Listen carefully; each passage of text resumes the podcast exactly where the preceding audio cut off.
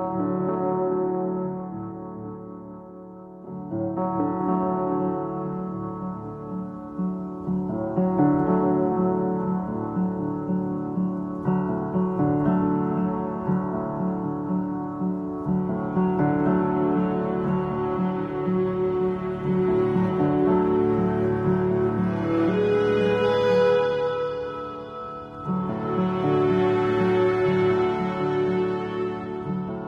大家好，欢迎来到发热电台，我是杨迪。发热电台呢是一档致力于分享医学常识、追求良好生活的播客节目。那今天我们的节目呢，依然是继续我们的就医常识专题。那有的朋友呢可能是第一次收听，所以我就简单介绍和回顾一下我们这个就医常识专题是干什么的。那就医常识专题呢，就是讲述我们在就医看病的过程中各个环节可能会遇到的一些问题，或者提供一些可能有帮助的一些信息。那就医常识专题的一头一尾呢，就是我们从你有症状、有不舒服开始，讲到最后你康复完成啊。之前我也把这个过程分为了九个部分，这里简单回顾一下。首先呢，就是第一步你有这个不舒服了，那第二步呢，你决定去医院看病；第三步呢，确定这个呃就诊的医院、科室以及挂号的医生；第四步你完成了挂号；第五步你去医院门诊就诊；第六步可能有的朋友可能会涉及到的就是住院手术。还有这个住院的治疗，那第七步呢，就是回家的一个康复治疗。第八步有可能你还会去医院反复的复诊复查嘛，因为现在我们很多疾病都是慢性疾病。第九步就是你这个疾病康复了。那上面所说的呢，就是我们就医常识专题的大概讲述的范围。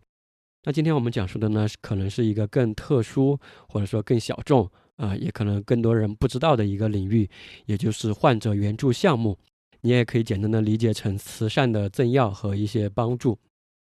那患者援助项目这个部分呢，其实不属于上面我所提到的九个部分，但是呢，它又有可能会在这九个部分中，你可能在其中某些环节你会得知这样的一些信息和消息。那还有更多的情况呢，就是你九个部分都走完了，你都不知道有患者援助项目这样的一个呃慈善的赠药的情况。所以这个如果是你是合适的患者的话，这样就比较可惜。因为这是可以省下你很大一笔药费或者就医费用的这样一个呃慈善项目，所以今天这期内容呢，我们就专门来讲一讲这个患者援助项目以及一些其他的慈善专项基金。那本期的目的呢，也就是想让大家首先能知道和了解这些项目，然后知道它是怎么回事儿啊，我们怎么去申请，怎么查询相关的信息，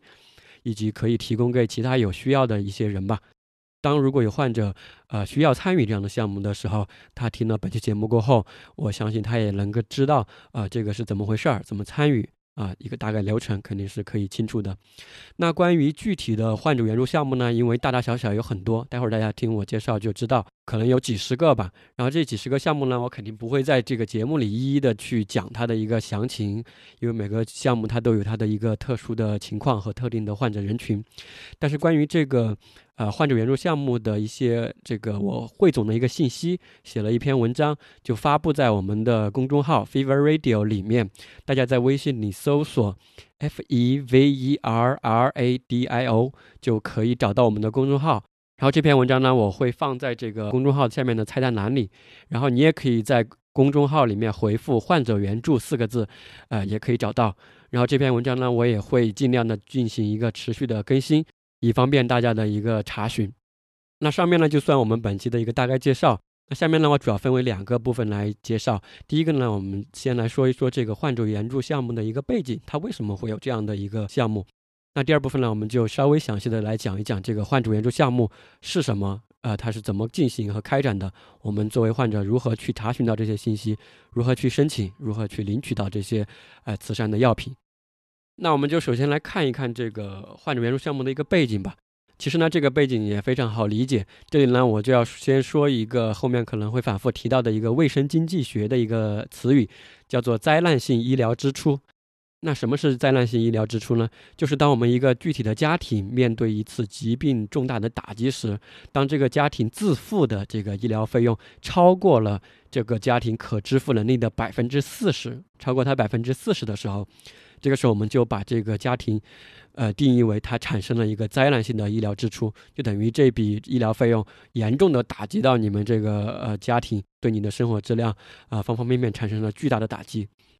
可能我和大家一样，听只听这个定义，其实没什么感觉，对吧？觉得离我们很远。那下面呢，我就跟大家说几个相关的数据，大家就可以有一个更加有感受的认识，就会发现这个东西可能离我们并不是很遥远。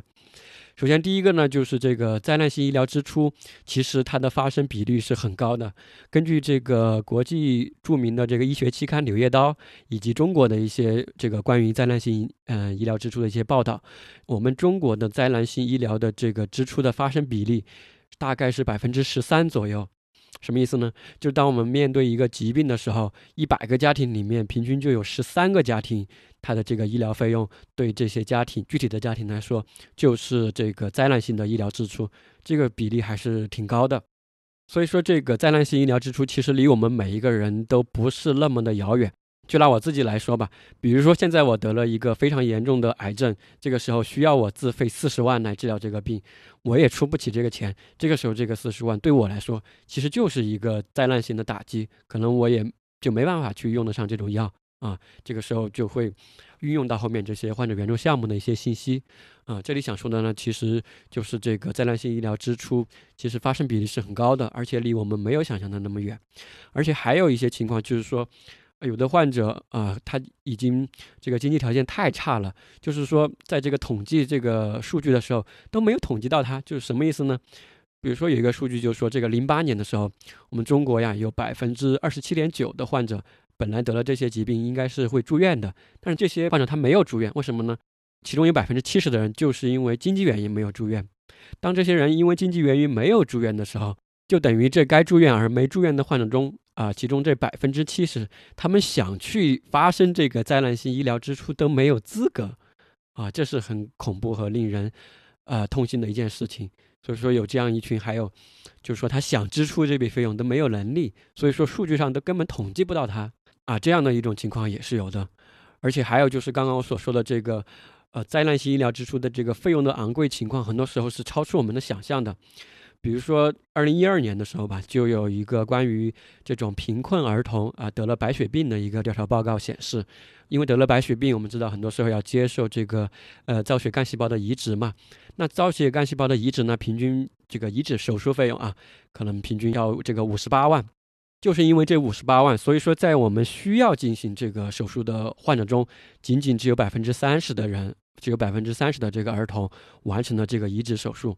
那在没有这个完成移植手术的这些大概百分之七十的人群中呢，又有其中百分之六十多的人都是因为这个费用昂贵无法负担，啊，就是因病呃致贫嘛。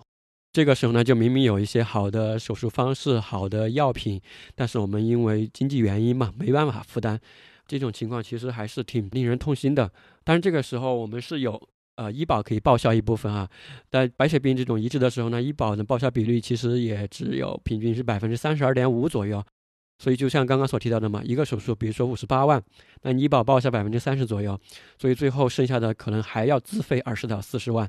所以说在这种情况下，我相信这个数字对于大部分家庭来说，仍然是一个灾难性的医疗支出。那就正是在我们上面所提到的这种啊灾难性医疗支出经常发生，而且费用非常的昂贵，在这样的一个背景下，我们这个患者援助项目啊这个概念就应运而生了。但是我在下面开始讲之前呢，我这里也就是说一句实话，就是我个人觉得这个呃患者援助项目呢，它其实也只是一个辅助，就是帮助我们解决一部分特定患者的一点这个经济问题的一个小小的补充，其实它是不解决根本问题的。但是呢，我们也不能因为它没有解决我们的根本问题，就不去了解它和不去运用它。就像我们都听过的，在这个海边去救这些鱼的小男孩的那个故事嘛。这个故事大概就这样说的：就是在一个退潮后的一个海边啊，就有一个小男孩，就沿着这个海边在一直走，然后把这个一条条的这个沙滩上这些小鱼扔回到海里去。这些小鱼呢，就是因为涨潮的时候被冲到这个沙滩上。那这个潮水退去的时候呢，他们就是被滞留在了这个沙滩上，对吧？就眼看着如果不赶紧救他们，他们就可能会因为缺水，呃，干涸而死。这个时候呢，就有一名游客就路过这个海滩嘛，他就嘲笑这个小男孩，他就说：“他说你别扔了，对吧？你没看到这个海滩上这么多小鱼吗？就说凭你的力量是捡不过来的，而且有谁在乎他们呢？”但这个小男孩这个时候就没有停下，啊，继续一边扔这个去救这个鱼，一边跟这个游客说话。他这个时候呢就捡起一条小鱼扔向海里，就说这只小鱼他在乎啊，这条小鱼他在乎。然后他又接着捡起下一条小鱼啊，这个又把它扔向海里。他说这条小鱼他也在乎。其实就是这样一个大家可能都听过的故事。那我们打个比方来说，我们可以把这个患者援助项目就比喻成是这个小男孩。我们每一个因病致穷、经济条件不好的患者，就是这个沙滩上一只只可能会干涸而死的鱼。所以在患者援助项目之中呢，我们就是能帮助一个患者是一个患者。那在这里说这样一个故事的原因呢，就是说第一个呢，也想大家不要对患者援助项目抱太高的一个期望。那第二个呢，就是我们要尽量的去认识和了解这个患者援助项目。当我们有需要或者看到有需要的人的时候，我们能够知道怎么去做，反正是比没有更强的。行，那下面我们就进入今天的第二个部分，我们来一起来看一看这个患者援助项目究竟是怎么回事儿。下面我就大概分为这几个方面啊。首先，我们来看一看什么是这个患者援助项目。第二个呢，我们一起来看一看这个患者援助项目是怎么开展的，啊，他捐赠一些什么样的药品。那第三点呢，我们就看一看我们去哪里查询这个患者援助项目的信息，然后当有需要的时候，我们看自己如何去看看自己适不适合这个项目，对吧？第四个呢，我们再说一点这个申请和领取药品过程中的一些注意事项。好，那我们就直接开始。上面我们已经反复提到了多次这个患者援助项目这六个字，可能很多朋友都是第一次听说啊。那什么是患者援助项目呢？那其实患者援助项目它这个英文是叫做 Patient Assistance Programs。那一般熟悉患者援助项目以及参与到项目中的这种工作人员呢，我们一般会把它简称为 PAP 项目啊，也就是刚刚所提到的这个三个单词的首字母缩写了。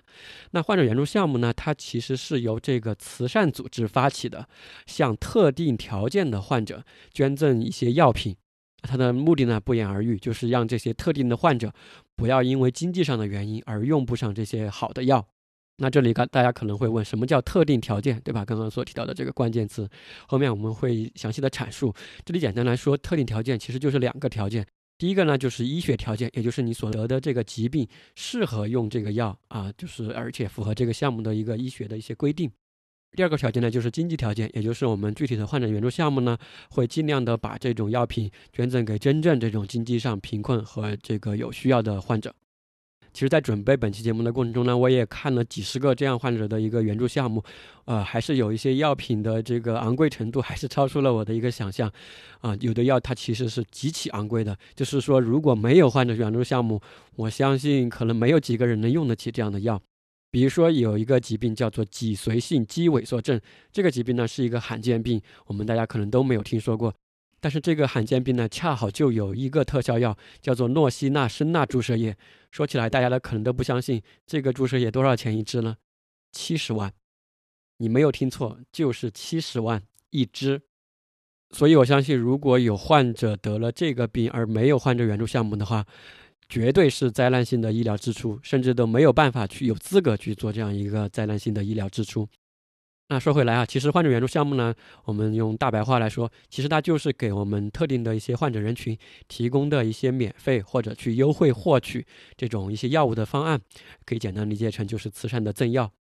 那这些患者援助项目主要会捐赠一些什么样的药品呢？其实其中一大半都是跟抗肿瘤药品相关的，因为我们知道这个肿瘤的这个疾病人数是非常多的，而且这个抗肿瘤的药也日新月异嘛。很多这种新的药或者是这种特殊的药品都非常的昂贵，所以说在这个患者援助项目中，这个抗肿瘤药也是占据了半壁江山。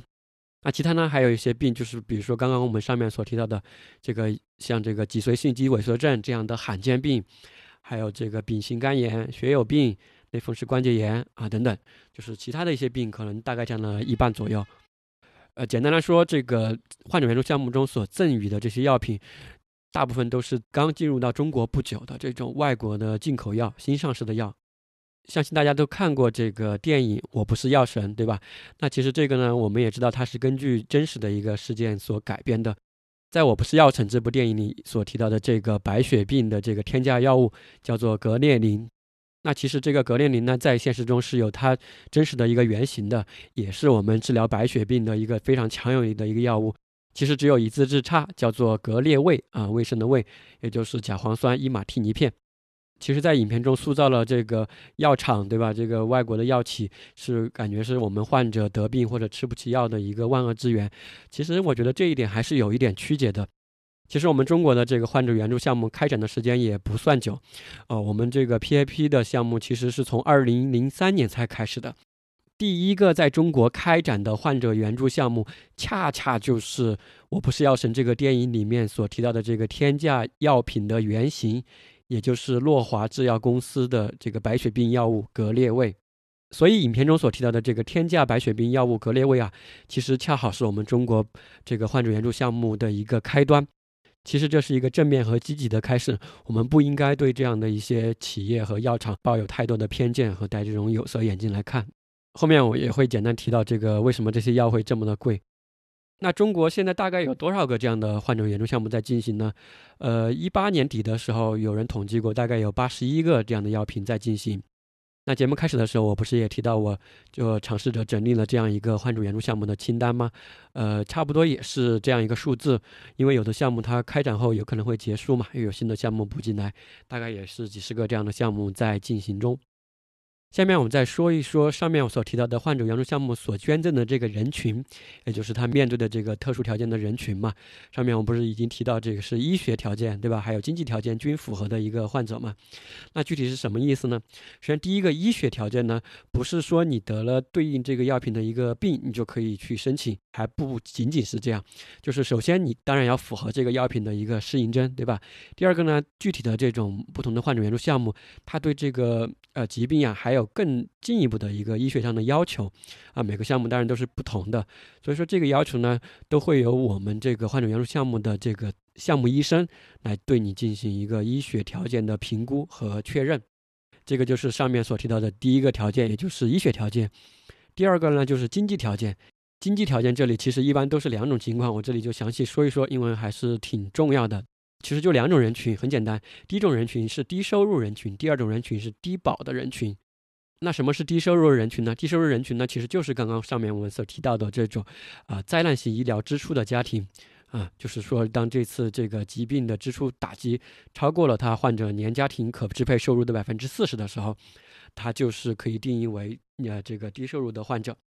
不同的这个经济条件的患者，这个捐赠模式有的时候还是不同的，很多时候都是不同的。那对于低收入的患者呢，在这个患者援助项目中，大部分时候，呃，这个项目采用的是这种部分捐赠的形式。什么意思呢？比如说，假设啊，你需要吃六盒某种药品。但这个六盒药品呢，它不会一就是全部捐给你，因为你是低收入人群嘛，还可以支付一部分的费用。这个时候很多项目的一个设计就是说，你可以理解成是一个，比如说三加三，什么意思呢？就前三个疗程或者说前三盒需要你进行一个自费的一个支出。那在你吃完前三号过后，这个时候如果你还是适合这个药品继续服用的，而且符合这个项目的一个医学要求以及这个经济学的要求，这个时候后面的三盒这个可以免费的进行一个赠与。上面所举的这个例子是三加三嘛？还有一个项目呢，可能是这种三加无限，什么意思呢？就前三盒可能是你自费，那后面呢，他会一直负担到底，直到这个疾病康复，或者说这个患者因疾病而去世了。那低收入的人群呢，还不是最贫困的，还有一种低保的人群是更贫穷的。那这个低保的人群呢，指的就是持有这种低保证儿的患者或者患者家庭。那绝大部分的这个患者援援助项目呢，针对这个低保患者都规定，就是说你在申请这个项目前就已经领取了一年或一年以上的这个低保金，有这样的一个领取记录，来证明你是这样一个低保的患者。对于低保的患者呢，我们可以理解成他是最贫穷的患者嘛。所以说，一旦他符合这个医学和经济的条件，我们这个患者援助项目呢，针对他们一般就是符合条件过后，会去援助他整个疗程的药品，不需要他自己掏一分钱。那相信通过上面的一个简单介绍呢，大家可能对患者援助项目已经有一个呃大概的感觉了，对吧？知道是怎么一回事儿。那有的朋友可能会说，这些药企为什么会来做这样一个捐赠的事情呢？那当然，这个肯定也是出于多方面的原因吧。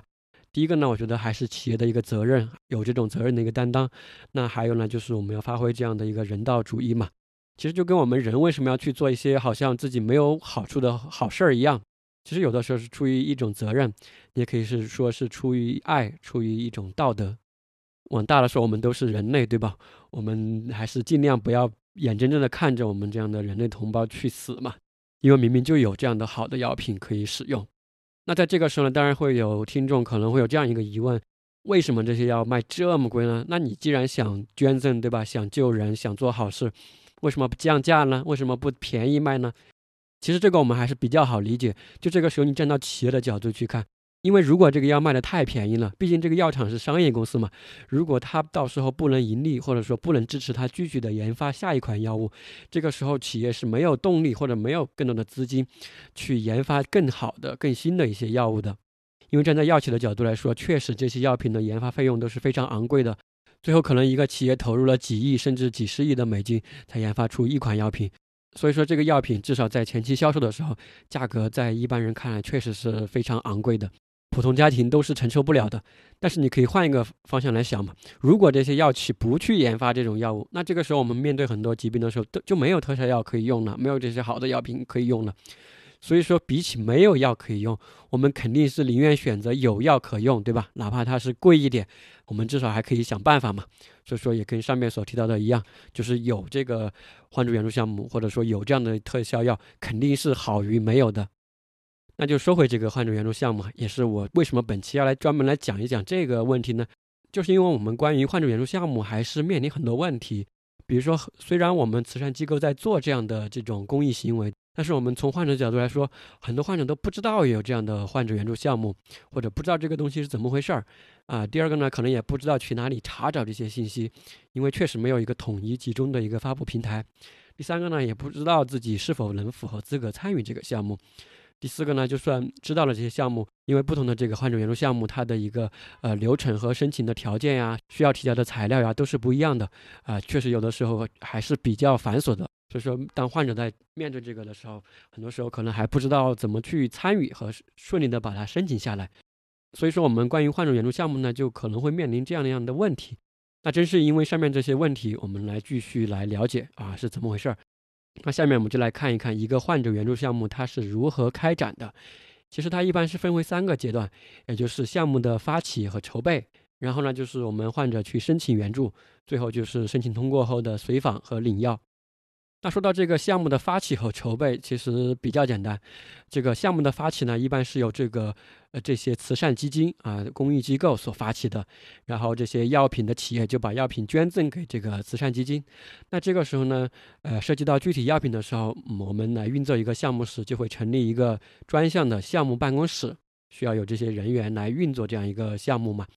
项目办公室成立过后呢，他就会负责发布一些这个项目的一些公告，然后他会来审核患者的材料，也会提供一些客服啊，做一些这种热线的咨询，解答我们患者的这个疑问。那这个慈善机构和慈善基金其实还是挺多的，比如说我们的这个中华慈善总会、中国初级卫生保健基金会等等。那当这个项目办公室成立过后呢，它官方就会发布这样的一个新闻，我们在媒体上很多时候也可以搜得到、看得到。作为患者，这个时候就可以开始预先申请了。那在这个项目过程中呢，我们可能会涉及到很多个角色，呃，这里简单跟大家介绍一下，也方便后面我们的一个理解。首先，第一个呢就是项目办公室，上面我们所提到的，对吧？它总要有一些人有一个办公和这样一个组织来运作嘛。那第二个角色呢是部分项目中有的，就是这个项目的公益专员。什么意思呢？就是因为我们这个具体的患者有可能来自全国的各个省份，对吧？但是这个项目办公室呢，一般是在北京或者上海这样某一个地方，所以说有的项目会有这个项目公益专员这样一个角色，他会派驻到我们不同的区域来负责一个区域型的这种患者的咨询服务。那还有一个重要的角色就是我们项目的医生这样的一个志愿者医生，因为不是说这些项目你去网上申请过后，你就可以很简单的得到这个药品，而是你需要去到我们这个具体的项目所合作的这些项目医院中去这个科室中找到这个项目的医生啊，这些志愿者医生。那这些医生的工作呢，他除了给你看病以外，他就会告诉你这个关于这个项目的信息。因为这些医生都是经过这次项目的一个具体啊培训的，他会跟你进行一个上面所提到的这个医学条件，呃，进行这样一个医学评估啊，确保你是符合这个项目的。那还有一个角色呢，就是项目的药师，就是说最后你不是假设你申请通过过后，你可能就会去到一些项目的合作药房因为很多时候不能在医院里去领药，都是在你可能所在的城市所在的省份有几家指定的药房啊，去药房里面去找到这个项目合作的项目药师，他们呢就是来给这个前来领取这个慈善药品的患者提供这种领药服务的。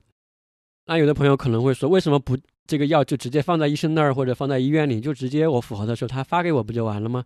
那首先第一个呢，药品必须是由药师来进行发放的。那第二个呢，为什么不放在医院里呢？因为这个药品它不是说我们正常的商业流通到医院里去的，而是由我们的企业直接捐赠给我们这个项目的。所以说这个药品它是没办法通过正常的流通方式流通到医院里面去的。怎么说呢？就是符合我们药品流通的一些规定吧。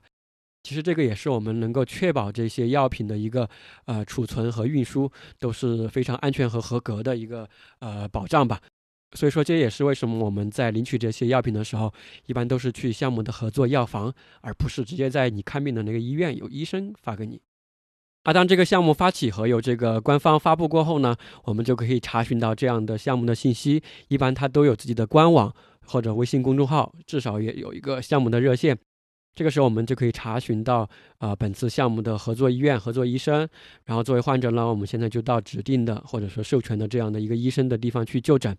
然后医生呢可能会给你讲述这个项目，然后这个时候你去全面的了解一下这个项目。然后医生呢会让你阅读和填写这个患者告知书和这次项目的知情同意书。那这个时候呢，这个项目医生就会对你进行一个医学条件的评估嘛，他会对你进行一些相关的检查吧，然后最后填写一个医学条件的一个确认表，然后你就可以回家准备你相应的证明你经济条件和医学条件的很多资料，最后把这个材料提交到我们项目的办公室。当你符合条件过后，这个时候就可以顺利的呃得到批准，进入这个患者援助项目了。那是如果你已经申请援助成功呢，那就是进入第三个部分，也就是一个周期性的随访和领药。那这个随访领药呢，就是指的是当我们在这个服用药物过后，也要定期的亲自前往这个指定的医生的这个地方进行随访，然后医生会给你开具这个项目专用的处方签或者一些医学条件的随访表，就给到你这种阶段性的医学证明材料。这个时候你再来的这些材料，又去到这个指定的药房去取药。所以说就是这样一个流程，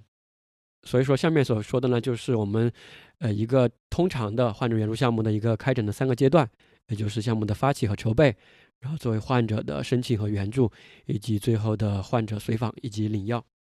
而且在不同的援助项目之中呢，这个援助方式有时候还略有区别。一共总的来说，可能有三种这种援助的模式。第一种模式就是刚刚我们上面所提到的这种最常见的，针对这个呃低收入患者的这种共助模式。你可以简单通俗的理解成是买赠的模式吧，就是你买买一些，他赠你一些啊，也就是一种优惠获取药品的模式。呃，自费一部分，然后去领取一部分。这里举个例子吧，就拿上面所提到的这个白血病这个。格列卫这个药品，它的一个买赠模式或者说共助模式就是四加八，啊，它的这个项目手册里就是这样写的：患者自费使用前四个月的格列卫药品，然后经项目办审批通过后，对符合援助条件的患者援助后八个月的格列卫药品。那你可以通俗的理解成这个就是买四赠八啊，就是这是最常见的就是这种模式共助模式。第二种援助模式呢，就是免费赠药啊，就是一个全免。很多时候呢，就是针对我们这样的低保的患者，比如说格列卫这个药品，它的项目手册中所提到的，就是为符合格列卫适应症的低保患者提供免费的格列卫药品援助。但是如果在每年的抽查中发现经济状况不符合的，就会取消你的一个援助。但这个也是为了确保这个药品呃准确的发放到了这个真正需要的这种呃患者的手中。还有一种援助模式相对比较少见，但是有的项目也有，就是资金的援助。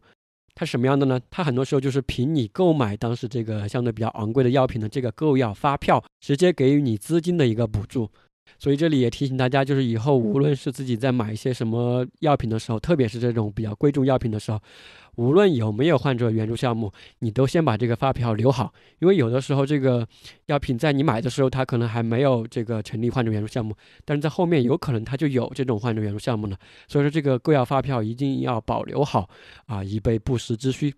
嗯，比如说有一个项目是关于这个甲型血友病的，有一个药就叫做这个百因酯。嗯，化学名是这个注射用的重组人凝血因子八，这个项目呢，它就是一个资金援助的项目。所以说我的意思呢，就是这个患者援助项目，它根据不同的项目、不同的药品，它还是有各种不同的这种模式吧。有的时候可能就是这三种模式中的其中一种，有的时候可能是两种的一个组合。那大家具体的情况呢，就看这个项目官网的一个呃详细介绍就可以知道。那下面呢，我们就正好来说一说这个我们怎么去查询或者获取这些项目的信息。呃，我大概总结了四个方式。首先，第一个方式呢，就是去搜索项目的官网，因为往往这些信息其实都是分布在各个不同的地方的，你很难去碰得到。就是说，因为它没有一个集中的发布平台嘛，所以说要去了解这种信息，我们一定要主动去搜索。怎么搜索呢？就在这个浏览器里面搜索这个疾病名称加上患者援助项目六个字，或者搜索药品名称加上患者援助项目六个字。还是拿上面我们这个格列卫这个药品举例吧。如果你要搜索的时候，就可以搜索格列卫啊空格患者援助项目，或者搜索这个疾病，就是白血病三个字空格患者援助项目，这个时候就能够搜得到。那我们搜索结果呢，有可能找到的是这个项目的官方网站，也有可能找到的是一些新闻媒体的报道。啊，反正这个如果是有这个项目哈，这样搜索其实是比较精准的，可以很快的找到这样的一个项目。那第二个方式呢，就是你可能最开始不知道有这个患者援助项目这个事儿，对吧？都完全不知道，可能你是通过这个恰好在这个项目合作的医院，经由这个项目医生给你主动介绍的啊。这有些患者很多也是这样的，是第二个方式。第三种方式呢，就是我们可以在这种慈善机构、这些公益机构的官方网站去主动去查找。比如说上面我们所提到的这个中华慈善总会、中国初级卫生保健基金会、中国癌症基金会、中国妇女发展基金会、生命绿洲公益服务中心，就像上面我所提到的这几个一样，大家都可以去它官网看一看，就知道我说的是什么意思了。啊，上面我所提到的也是几个比较主要的、比较大的这种嗯慈善机构吧。呃，像上面我们所提到的这个格列卫这个药品，对吧？它就是在中华慈善总会来发起和这个开展这个项目的。那还有一个去获取这个援助项目信息的呢，就是我们可以去这个药企的官网查找。还是拿格列卫这个药品来说吧，格列卫呢是诺华制药这个厂家的药品。这个时候你就可以登录诺华制药的中文的官网，官网里面可能就找得到一些这个，因为它上面会有一些新闻报道呀，它做的一些慈善的这种新闻呀。你往往在这个对应药品的药企官网就可以找到相关的信息，但是在这个药企的官网找到的一些这个援助项目信息呢，往往不是这个项目的官方网站，而是这个一些媒体报道或者他自己的一个介绍，但是在里面可能会找得到这个项目的官网。反正我看了一些网站过后呢，就有的企业呢，它在上面有一些媒体的报道，但是它没有说具体的项目官网的这个网址；有的这个药企的官网呢，里面把具体的这个项目官网又贴出来的。其实这个时候已经比较好办了。其实你看到药企的官网，如果提到了他干了这件事情过后，你拿着这个关键词在浏览器一搜，都可以比较方便的找得到的。所以上面所说的呢，就是我们作为患者怎么去获取和查找这个项目的信息，这样四种方式。第一个呢，就是主动用关键词去搜索这个项目官网；第二个呢，就是经由项目合作医院的医生介绍；第三个呢，直接去慈善机构的官网找；第四个就是去直接对应的这个药品的药企官网去查找。当然，还有一个方式呢，就是开始我不是提到我自己尝试整理了这样一个名单嘛？大家也可以在我公众号的这篇文章里去搜索和查询。那这里其实还有一种情况，就是说，如果我们需要服用的这个药品呢，是刚刚进入到中国，呃的一个进口药，是一个非常昂贵的新的药品。那这个药品，因为它刚刚进入中国嘛，还没有开展这样的一个患者援助项目，我也不确定它会不会开展援助项目。这个时候，我作为患者是该怎么办呢？因为毕竟这个药品这么贵嘛，就是我是应该再等一等，看看这个药品会不会有这个患者援助项目呢？还是说该怎么治疗就怎么治疗呢？其实这个时候肯定是要根据你的一个具体病情来。这个时候，你可以咨询你的这个主治医生，因为医生很多时候有一些更新的这种关于药品的信息嘛。你自己也可以在网上持续的密切关注这个药品的一个患者援助项目的一个信息的情况，就像上面我所提到的嘛，去主动去搜索，去关注这个药品对应的药企的官方网站，它有可能后面真的就会开展这个患者援助项目。呃，反正在我的认识中，大部分这种昂贵的新的一些药品，很多都还是会。开展这个患者援助项目的，所以说大家可以根据自己的病情选择等待，或者说持续的保持这样一个关注。但是无论怎么样，如果你在前期有使用这个药品的话，这个购药的时候，这个购药发票一定要保留好，要不然后面去补这些材料的时候，其实是非常麻烦和繁琐的，也会耽误很多时间。那如果我们这个时候找到了对口的项目过后，怎么去申请和领取这些药物呢？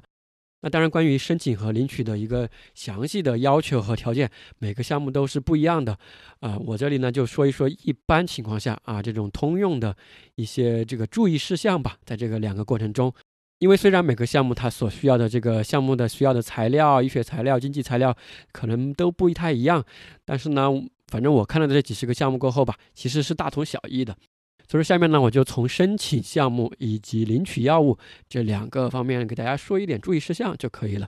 因为关于这个项目的具体申请流程和要求的材料，在这个官网都写的非常清楚，所以说我这里就简单说一点注意事项。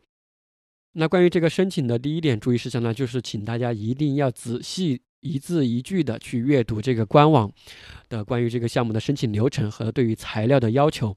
因为很多东西确实比较繁琐和琐碎，所以说要确保不要遗漏了或者说理解错误了。第二个呢，就是要仔细看一下这个援助的条件，也就是申请的条件，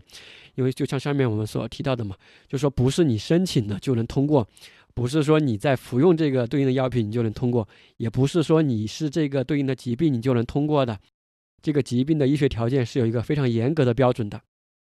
这个标准呢是需要由我们这个对应项目的项目医生来给你评估和确认的，不是你自己觉得可以就是可以的。还是拿上面我们所提到的这个格列卫这个药品来说嘛，格列卫它在这个项目的这个申请要求里面所提到了，它就明确的说了它的九种适应症。比如说慢性的、急性的粒细胞白血病、胃肠道、皮肤的、骨髓的疾病，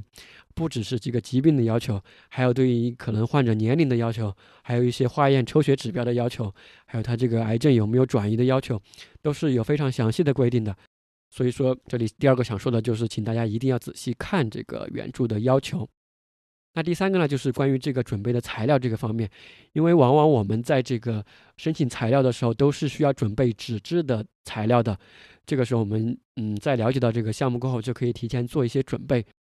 那其实很多患者在这里心里会有一个疑问，就是为什么现在这个网络这么发达了，为什么还要去很繁琐的用这个信件的方式、快递的方式去邮寄这样的纸质材料呢？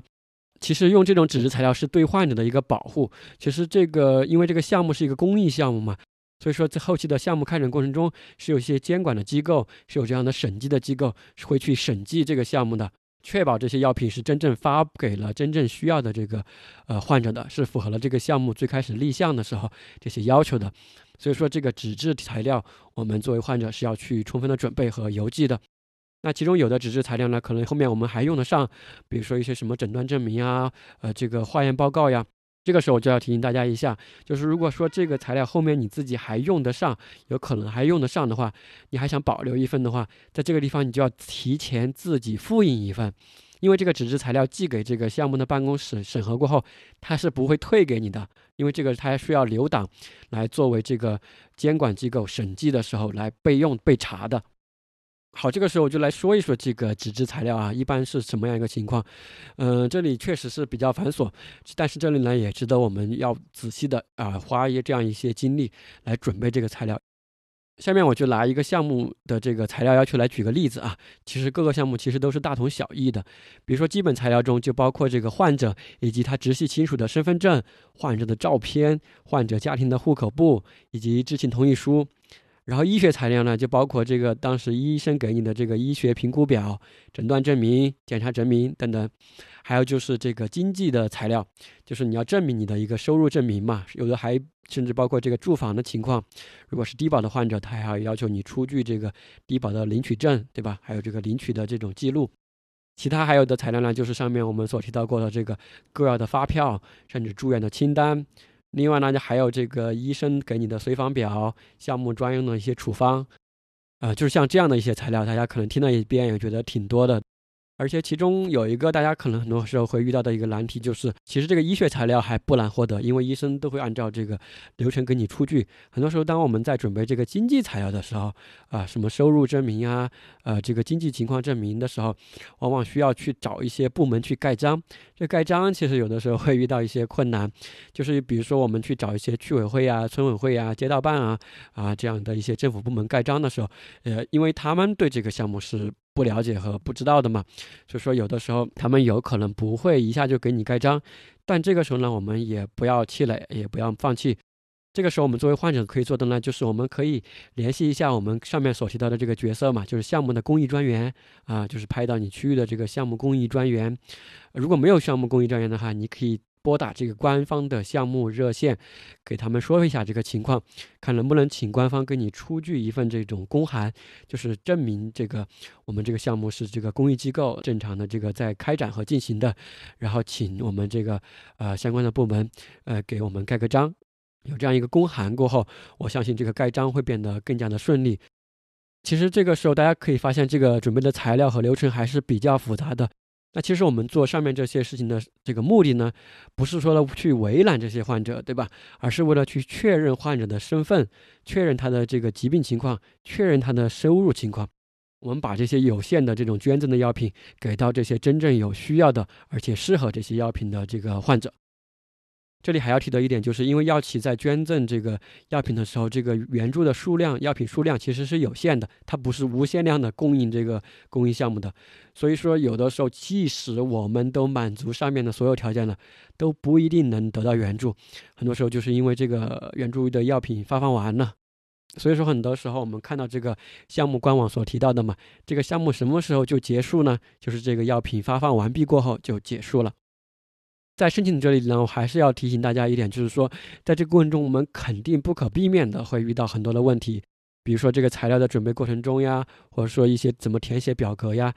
这个时候客观的来说呢，确实是比较繁琐啊，比较会花花我们的精力。但是我们这个时候呢，千万不要放弃，遇到什么事问题呢，都主动去联系这个项目的这个办公室，因为它都有一个热线电话的嘛。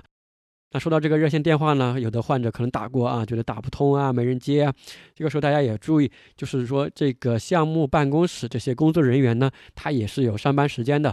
一般呢就是工作日的上班时间嘛。而且这个热线电话可能也有很多患者打嘛，就是我们要稍微有耐心一点啊，去多尝试，去多拨打，肯定能够打得通的。而且有的项目呢，它除了这个官方的网站以外，呃，还有 APP，还有它的这个微信公众号。哎，还有一些客服的热线，大家都可以把它关注上。那不同的项目呢，都略有不同。那这个时候呢，大家都可以去多多关注一下，以便我们去获得关于这个项目的最新信息。那当我们去申请这个过后呢，就是等待这个项目办公室的审核了。这个审核其实一般就有三种结果。第一种呢，就是最顺利的，就是你一次性就申请通过了。第二种呢，就是项目办公室会告诉你这个呃基本条件是符合的，但是你准备的材料还不太齐全，他会告诉你再提供一些补充的材料来补全，这个时候再继续进行审核。还有一种情况呢，就是你提供的材料不符合我们援助的条件，或者让你多次补充这个材料过后都不合格，或者让你补充材料过后你长时间都没有去补充，这个时候就可以理解成是不符合这个项目了，就不能进入这个领药的这个过程。当然，如果我们这个顺利的申请通过过后，这个时候上面我们不是就到了这个去领药的这个过程了吗？这里想说的一个注意事项就是说，这个时候当我们要去领取药品的时候，一般我们都会接到这个项目办公室的电话，或者有短信的通知，或者在 APP 里面通知，会让我们准备相关的一些材料，然后让你前往一个指定的这个项目合作的药店去领取这样的一个援助的药品。那关于这个领取的这种援助药品呢，有的朋友可能会有这样的一个担心，就是这种我们领取的这种慈善的援助药品和这种一般我们在医院里买的同样的这个药品，它质量是不是一样的呢？会不会这种援助的药品会差一些啊？是不是我们所谓的次品啊，或者这种嗯不合格的一些产品呢？这个地方我可以跟大家保证，就是这个。不是这样的，就这个药品的质量和我们正规在药医院里面买的这种药品是一模一样的，这点大家是可以完全可以放心的。因为在这个捐赠药品的进口管理规定中也明确提了，就这个捐赠人，也就是药企，是需要对这个药品的这个质量负责的，而且他们都会提供这个捐赠的药品清单以及检验报告，就是它的在质量上和我们正规药品，你可以说是同时生产出来的吧，是没有任何区别的。那关于这个捐赠的药品呢，这个规定里面也提了四个具体的条件。第一个呢，就是这个捐赠药品肯定是我国已经批准进口的这种药品。第二个呢，对它的有效期也做了一个规定，就说这个有效期距离失效日期呢必须在十二个月以上。那如果这个药品进入中国还不满十二个月的话，它至少也需要在六个月以上。第三个呢，就是说有的患者的担心就来自于第三个，就是这个包装，呃，就是上面写的什么捐赠药品不得销售这样的一个字样，就反正觉得跟自己啊平时以前花钱买的不太一样，对吧？这个其实不是说呃代表它质量的一个问题，这个其实是我们捐赠药品进口管理规定中所规定的。呃，说的就是说，这个捐赠药品的最小包装的这个标签上，应该要加上这个捐赠药品不得销售的这样的一个字样，而且附上这个中文的一个说明书。其实这个也是对我们患者领取药品权益的一个保障。其实这个包装上的这些标签呢，是为了预防一些不法分子把这种本来应该捐赠给我们，嗯，真正有需要的患者的这些药啊，他把它通过这种非法的手段吧，把它弄出来，然后拿去销售，这个肯定是不行的。那关于这个捐赠药品的第四个条件呢，说的就是这个捐赠药品它不得上市销售，也就是不能拿去买卖，也不得向这个我们的使用者收取任何的费用。所以说，我说这么多的一个意思呢，就是说大家对这个捐赠或者这种援助项目的这种药品的质量啊，是完全可以放心的。如果这个时候你还是担心的话，你想去查询或者是自己去鉴别一下这个药品的话，呃，这里大家可以参考一下我公众号之前发过的一篇文章，文章就叫做《网购药品真伪鉴别指南》啊。虽然你这个药品不是网购的，但是这个鉴别的方法啊都是相通和一致的，大家可以参考一下这篇文章，在公众号的这个历史信息里面就可以找得到。好，那上面说了这么多，相信大家对于患者援助项目是怎么回事儿，如何参与，已经有了一个比较全面的认识呢？那它一般覆盖一些什么样的病种呢？上面我们不是提到了这种肿瘤嘛？我这里简单给大家说几个，就是一般这种援助项目它覆盖的是什么样一种病种，大家可以感受一下。比如说占到一半这种病种以上的肿瘤，啊，比如说肺癌、乳腺癌、黑色素瘤、淋巴瘤、白血病、骨髓瘤，像这样的一些疾病。还有一些不是肿瘤的疾病，比如糖尿病、丙型肝炎、肺动脉高压、骨质疏松、慢性阻塞性肺疾病、肺纤维化啊，这个血友病、甲亢等等。其实大家在了解这个援助项目信息的时候，就会发现它都不是跟着病来走的，它不是根据一个具体的病种来设立一个根据这个病种的啊一个集中的患者援助项目，它不是这样的，因为它就是某个具体的药厂来捐赠的嘛。所以说，现在的每个援助项目呢，都是根据的某个具体的药品，然后它对应的一些疾病，单个疾病也好，多个疾病也好，来设计的这个项目，不是按照疾病来设置的这个援助项目，而是按照药品来设置的这个患者援助项目。所以说，大家在搜索的时候也注意一下，就是说，不一定这个有这个疾病就有你所需要的那种药品，它是反过来的，不是从病到药，而是从药到病。这一点大家可以注意一下。那关于这个患者援助项目，最后还有一点注意的就是说，这个项目它这个捐赠模式啊，或者说捐赠的条件，随着这个时间的推移是有可能会发生动态变化的。呃，什么意思呢？很多时候其实就是发生在这个呃具体的这个捐赠药品它进入医保过后。当然，这个药品进入医保过后，它一般就会改变它的一个捐赠模式。呃，对于这种低收入的人群呢，这种捐赠可能慢慢就会取消，因为你进入医保过后，自费的支付比例已经比较低了啊。它默认你就是说，很多患者这个时候其实已经可以自己支付这样一个费用了，所以这个项目中对于低收入人群的捐赠就会逐渐的取消。但是，就算药品进医保过后，这项目针对这个低保的患者，啊，一般都还是会保留他之前的这种捐赠的模式和条件的。所以说，不同的项目随着这个药品是否进入医保，它这个捐赠的条件和模式会有一些动态的变化。这里想说的呢，其实大家就持续的去关注这个项目的官网，也很多时候他会发布这样的一些信息，大家可以提前的知道这样的一个情况，也可以提前做一些准备嘛。